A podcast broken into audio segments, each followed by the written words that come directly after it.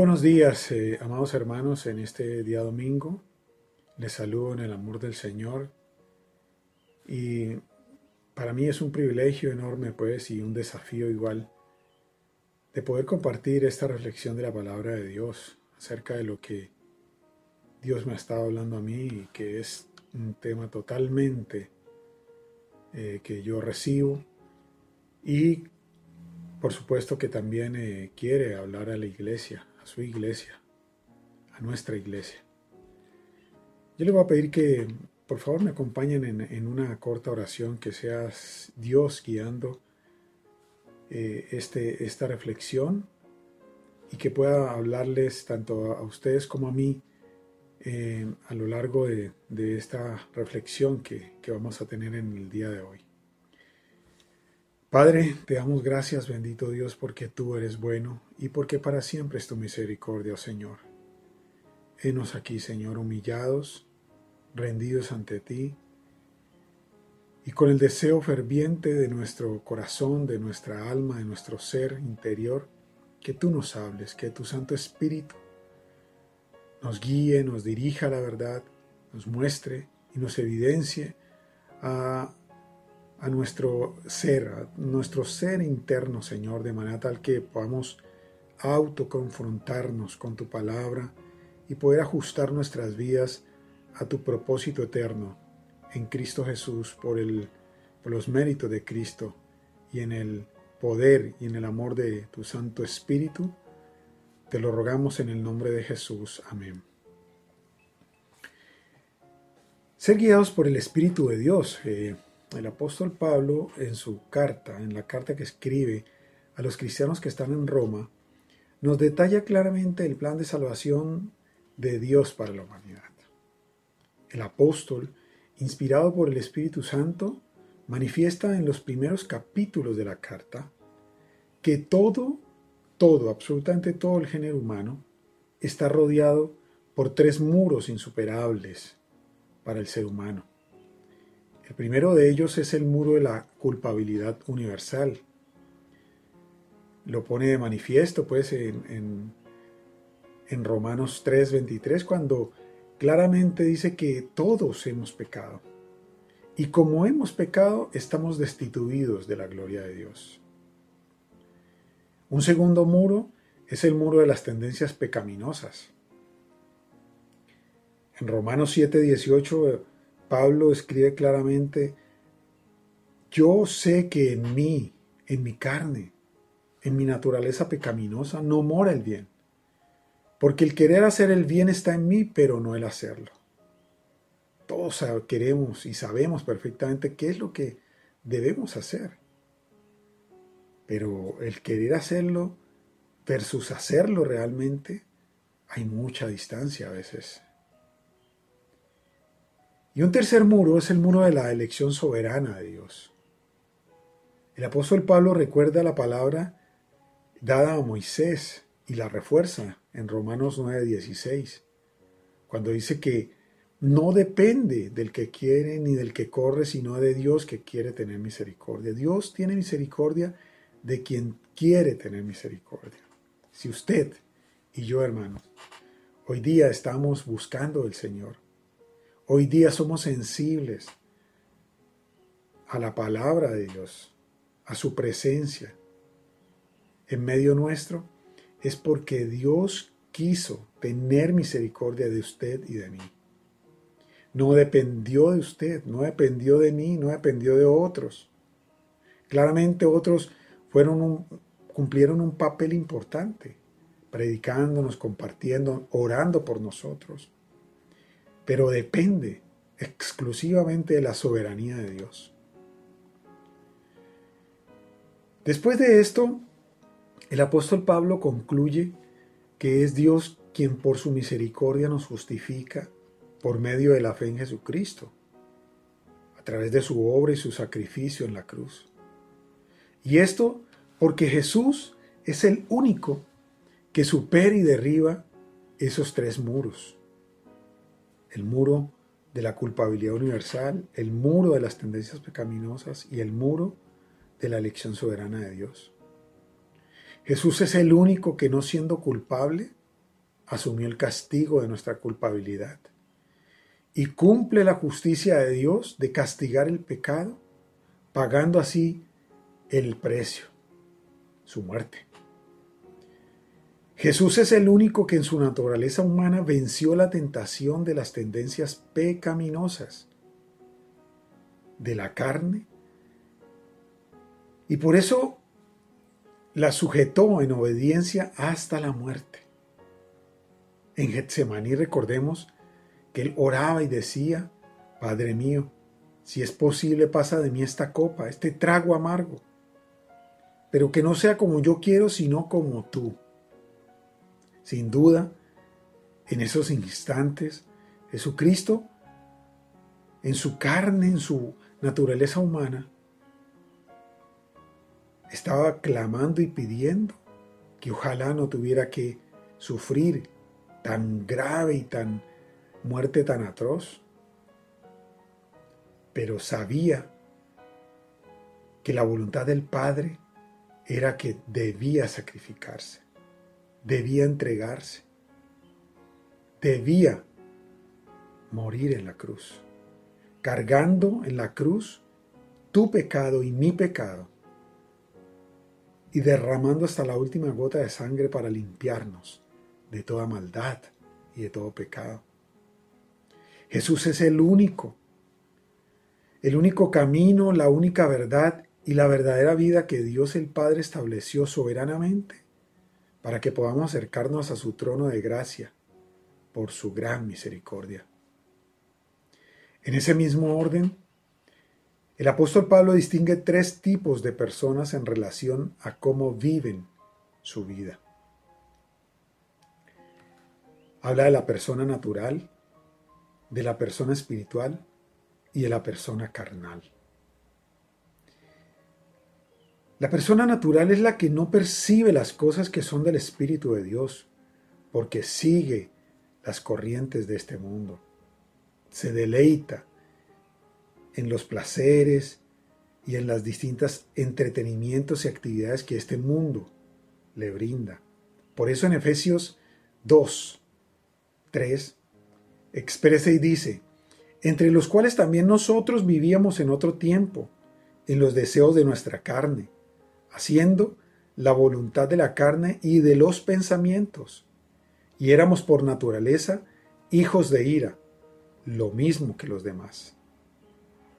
Sin embargo, Dios, por su gran misericordia, aún nosotros estando muertos en delitos y pecados, nos dio vida con Cristo. Una segunda persona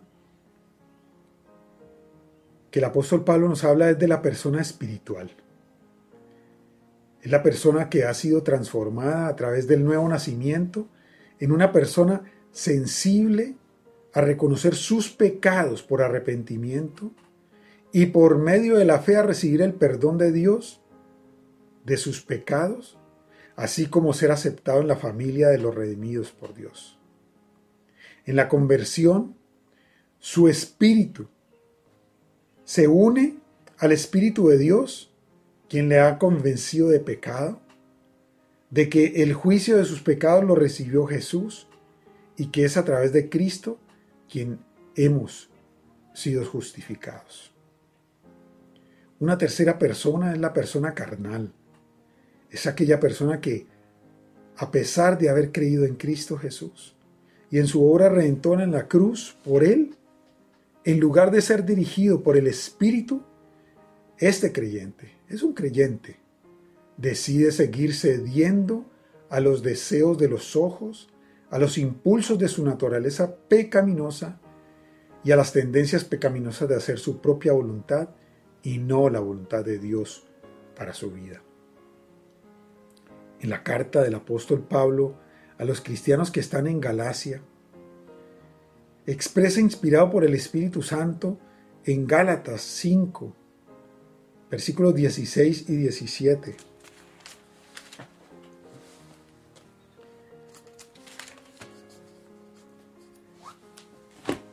Digo pues, andad en el Espíritu y no satisfagáis los deseos de la carne, El deseo de la carne es contra el espíritu y el del espíritu es contra la carne. Y estos se oponen entre sí para que no hagáis lo que quieres. Qué elementos tan, tan claramente denotados aquí por el apóstol. Nos invita a andar en el espíritu y a no satisfacer los deseos de la carne. ¿Por qué? Porque el deseo de la carne está en contra del espíritu. El deseo de tu naturaleza y mi naturaleza carnal y humana va en contra de lo que desea el Espíritu, de lo que desea Dios para mi vida. Y asimismo, el del Espíritu es contra la carne y se oponen entre sí. El deseo de la carne es vivir para autocomplacerse a sí misma. Detrás de todo está el centramiento en el yo. Primero yo, segundo yo y tercero yo. Ese es el deseo de la carne, satisfacerse a sí mismo. No importa, no importan los demás, no importa Dios. El deseo de la carne es terrenal, el del espíritu es celestial. El del espíritu es hacer la voluntad de Dios. La carne, hermanos, es un enemigo silencioso que habla a nuestra mente y nos motiva a sobreponer nuestra propia voluntad para que oiga, vea, diga y haga lo que es totalmente contrario a la voluntad santa de Dios. En Gálatas, el apóstol Pablo enumera un gran listado de las obras de la carne y que no necesariamente están asociadas a temas sexuales, que no son solamente de tipo sexual sino que también a diversas prácticas como la idolatría. Entendiendo, no la idolatría de la solamente de la antigüedad, que eran ídolos a los que la gente iba y adoraba. Hoy en día también hay de esa idolatría, ¿no? Pero también a una idolatría más contemporánea en la que se le dedica mayor parte de nuestro tiempo. ¿A qué le estamos dedicando la mayor parte de nuestro tiempo? Es a Dios a buscar su palabra, a buscar en oración, en la, en la noche, así como lo hacía Jesucristo, ¿no? En la madrugada, muy temprano antes de que saliera el sol, tarde en la noche, y en lugares apartados y solos donde podía pasar tiempo hablando con el Padre. Ese tipo de prácticas, la idolatría, aquello a lo cual le estás dedicando mayor parte de tu tiempo. Es directamente proporcional a lo que le dedicas tiempo. Eso es tu ídolo, mi ídolo. También enumera pues el apóstol Pablo a la hechicería y otras prácticas ocultas. Pero también lista y trae un gran listado que incluyen problemas y diferencias en las relaciones con los demás y de nuevo, cuyo centramiento es el yo. La voluntad mía, mi voluntad, mis propios deseos.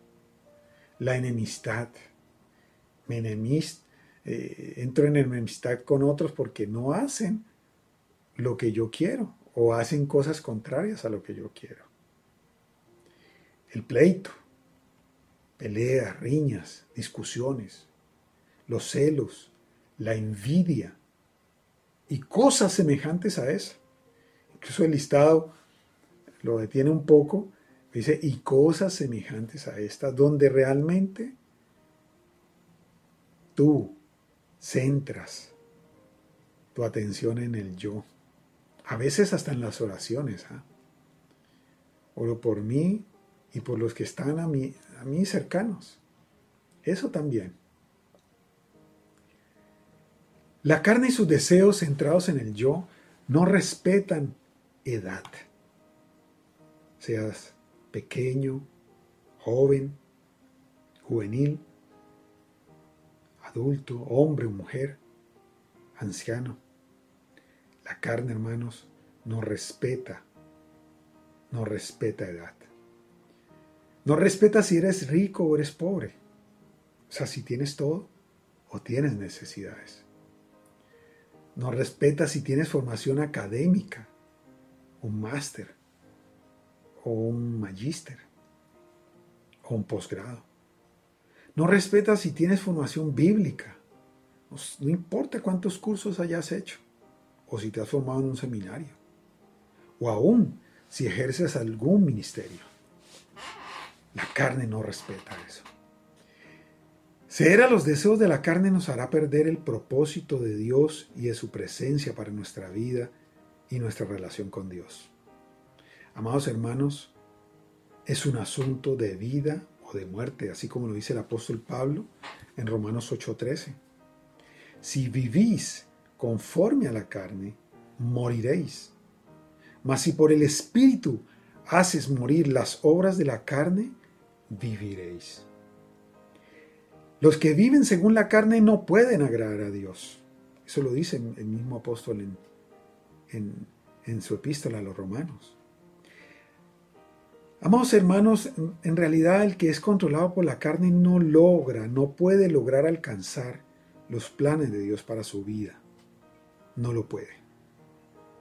La lucha contra las tendencias pecaminosas de la carne es una lucha continua y que solo terminará cuando esta carne, esta carne, muera. Y mientras ello ocurre, nuestra responsabilidad es luchar a diario y hacer morir los deseos de la carne, para lo cual Dios nos revela su verdad para ser victoriosos. Él en su palabra nos revela claramente, así como es el título de este esta reflexión hoy día lo expresa aquí en Romanos 8:14. Porque todos los que son guiados por el Espíritu de Dios, estos son los hijos de Dios. Solo el ser guiado por el Espíritu Santo nos puede dar la victoria sobre el dominio que quieren establecer las tendencias pecaminosas de nuestra naturaleza humana carnal, hermanos. Ahora, el apóstol Pablo nos dice claramente que esto trae un beneficio eterno y está en el texto que aparece en el capítulo 8, versículo 1. El beneficio eterno que tenemos, hermanos, es, ahora pues, ninguna condenación hay para los que están en Cristo Jesús, los que no andan conforme a la carne, sino conforme al Espíritu. Este es el beneficio eterno, hermano. No ser y no recibir ninguna condenación. Estando en Cristo Jesús y siendo guiados, andando conforme al Espíritu. Y es todo un proceso. Y el apóstol Pablo en, en este capítulo pues lo establece.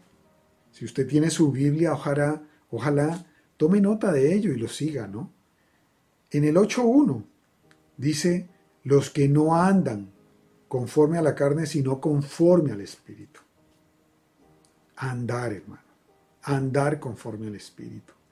Y para andar conforme al Espíritu, en el 8.5 nos dice claramente, debemos pensar en las cosas del Espíritu. Pensar en las cosas del Espíritu. Pensar en lo que el Espíritu nos está guiando y eso lo podemos encontrar en la escritura. Es en la escritura inspirada por el Espíritu Santo de Dios que podemos encontrar cuáles son los pensamientos de bien para, que Dios tiene para con nosotros.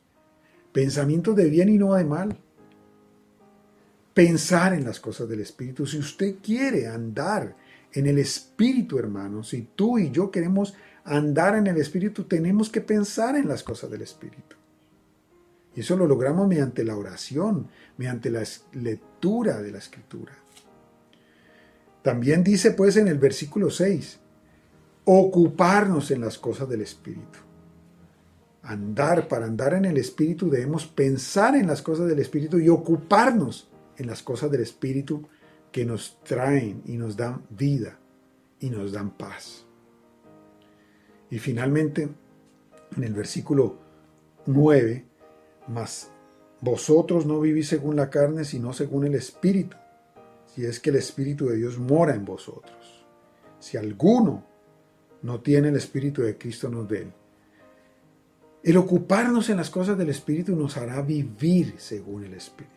Ese es el proceso, hermanos. Para andar en el Espíritu, debemos pensar en las cosas del Espíritu, ocuparnos en las cosas del Espíritu y así vamos a poder vivir según el Espíritu. El apóstol pues lista después unos beneficios que nos trae ello, ser guiados y ser y vivir y pensar y andar conforme al Espíritu. ¿Cuáles son estos beneficios? El Espíritu de vida en Cristo nos libra de la ley del pecado y de la muerte, tal como lo expresa en el versículo 2. Nos libra de la ley del pecado y de la muerte. Otro beneficio que trae es que el Espíritu de Dios mora en nosotros, así como lo dice en el versículo 9. Si es que el Espíritu de Dios mora en vosotros, el Espíritu de Dios va a morar en aquellos que andan, piensan, se ocupan y viven según el Espíritu. El Espíritu pues vivificará nuestros cuerpos mortales. Y también, como dice el versículo 15, una doctrina preciosa que habla de que hemos recibido el espíritu de adopción y a través del cual podemos expresar Abba, Padre. Preciosa expresión para expresarle al Padre que Él es nuestro Padre, que Él es nuestro papito, que es nuestro Padre y que podemos dirigirnos a Él como un Padre, que nos ha adoptado con todos los beneficios de un hijo legítimo. Otro beneficio es que el Espíritu mismo da testimonio a nuestro espíritu de que somos hijos de Dios. Es el Espíritu de Dios que no solo nos vivifica, nos adopta, sino que también nos da testimonio a nuestro espíritu de que somos hijos de Dios. Y no solamente hijos, sino herederos de Dios y coherederos con Cristo.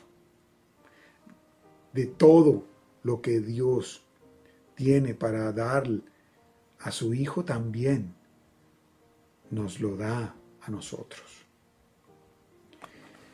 Y un poco más adelante, en el versículo, en el versículo 26 de ese mismo capítulo, dice que el Espíritu nos ayuda a nuestra debilidad e intercede por nosotros con gemidos indecibles, con gemidos que no podemos entender y que difícilmente podemos pronunciar, pero dentro de nosotros el Espíritu intercede ante el Padre. Nuestro mayor ejemplo de este proceso y estos beneficios de sujetar la carne al Espíritu, nos la dio Jesucristo.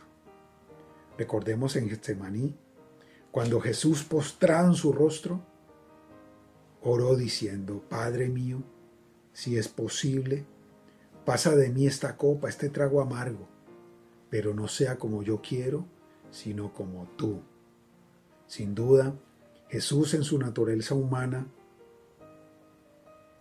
hubiese querido obviar ese sacrificio, pero mediante la oración y mediante la obediencia al Padre, sabía que la voluntad de Dios era y es y sigue y seguirá siendo buena, agradable y perfecta. Es por ello también que Jesucristo, después de estar orando y batallando en el Espíritu, mediante la oración y mediante la obediencia, va y ve a sus discípulos durmiendo y les dice, velen y oren para que no entren en tentación. El espíritu a la verdad está dispuesto, pero la carne es débil. Tu espíritu, hermanos, el espíritu de Dios morando en ti, en tu espíritu, guiándote, dirigiéndote, para que andes, para que pienses, para que te ocupes en las cosas del Espíritu y puedas vivir según el Espíritu, está dispuesto, aunque tu carne y mi carne son débiles. Oremos, hermanos. Padre, gracias te damos por tu palabra, tu preciosa palabra.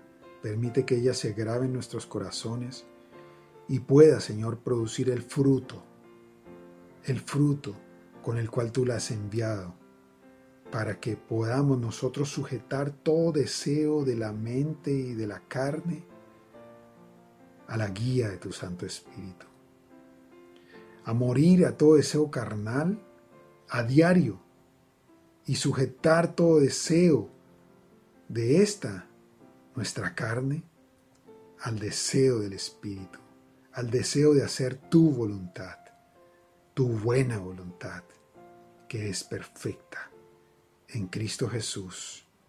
Amén. El Señor nos bendiga, hermanos.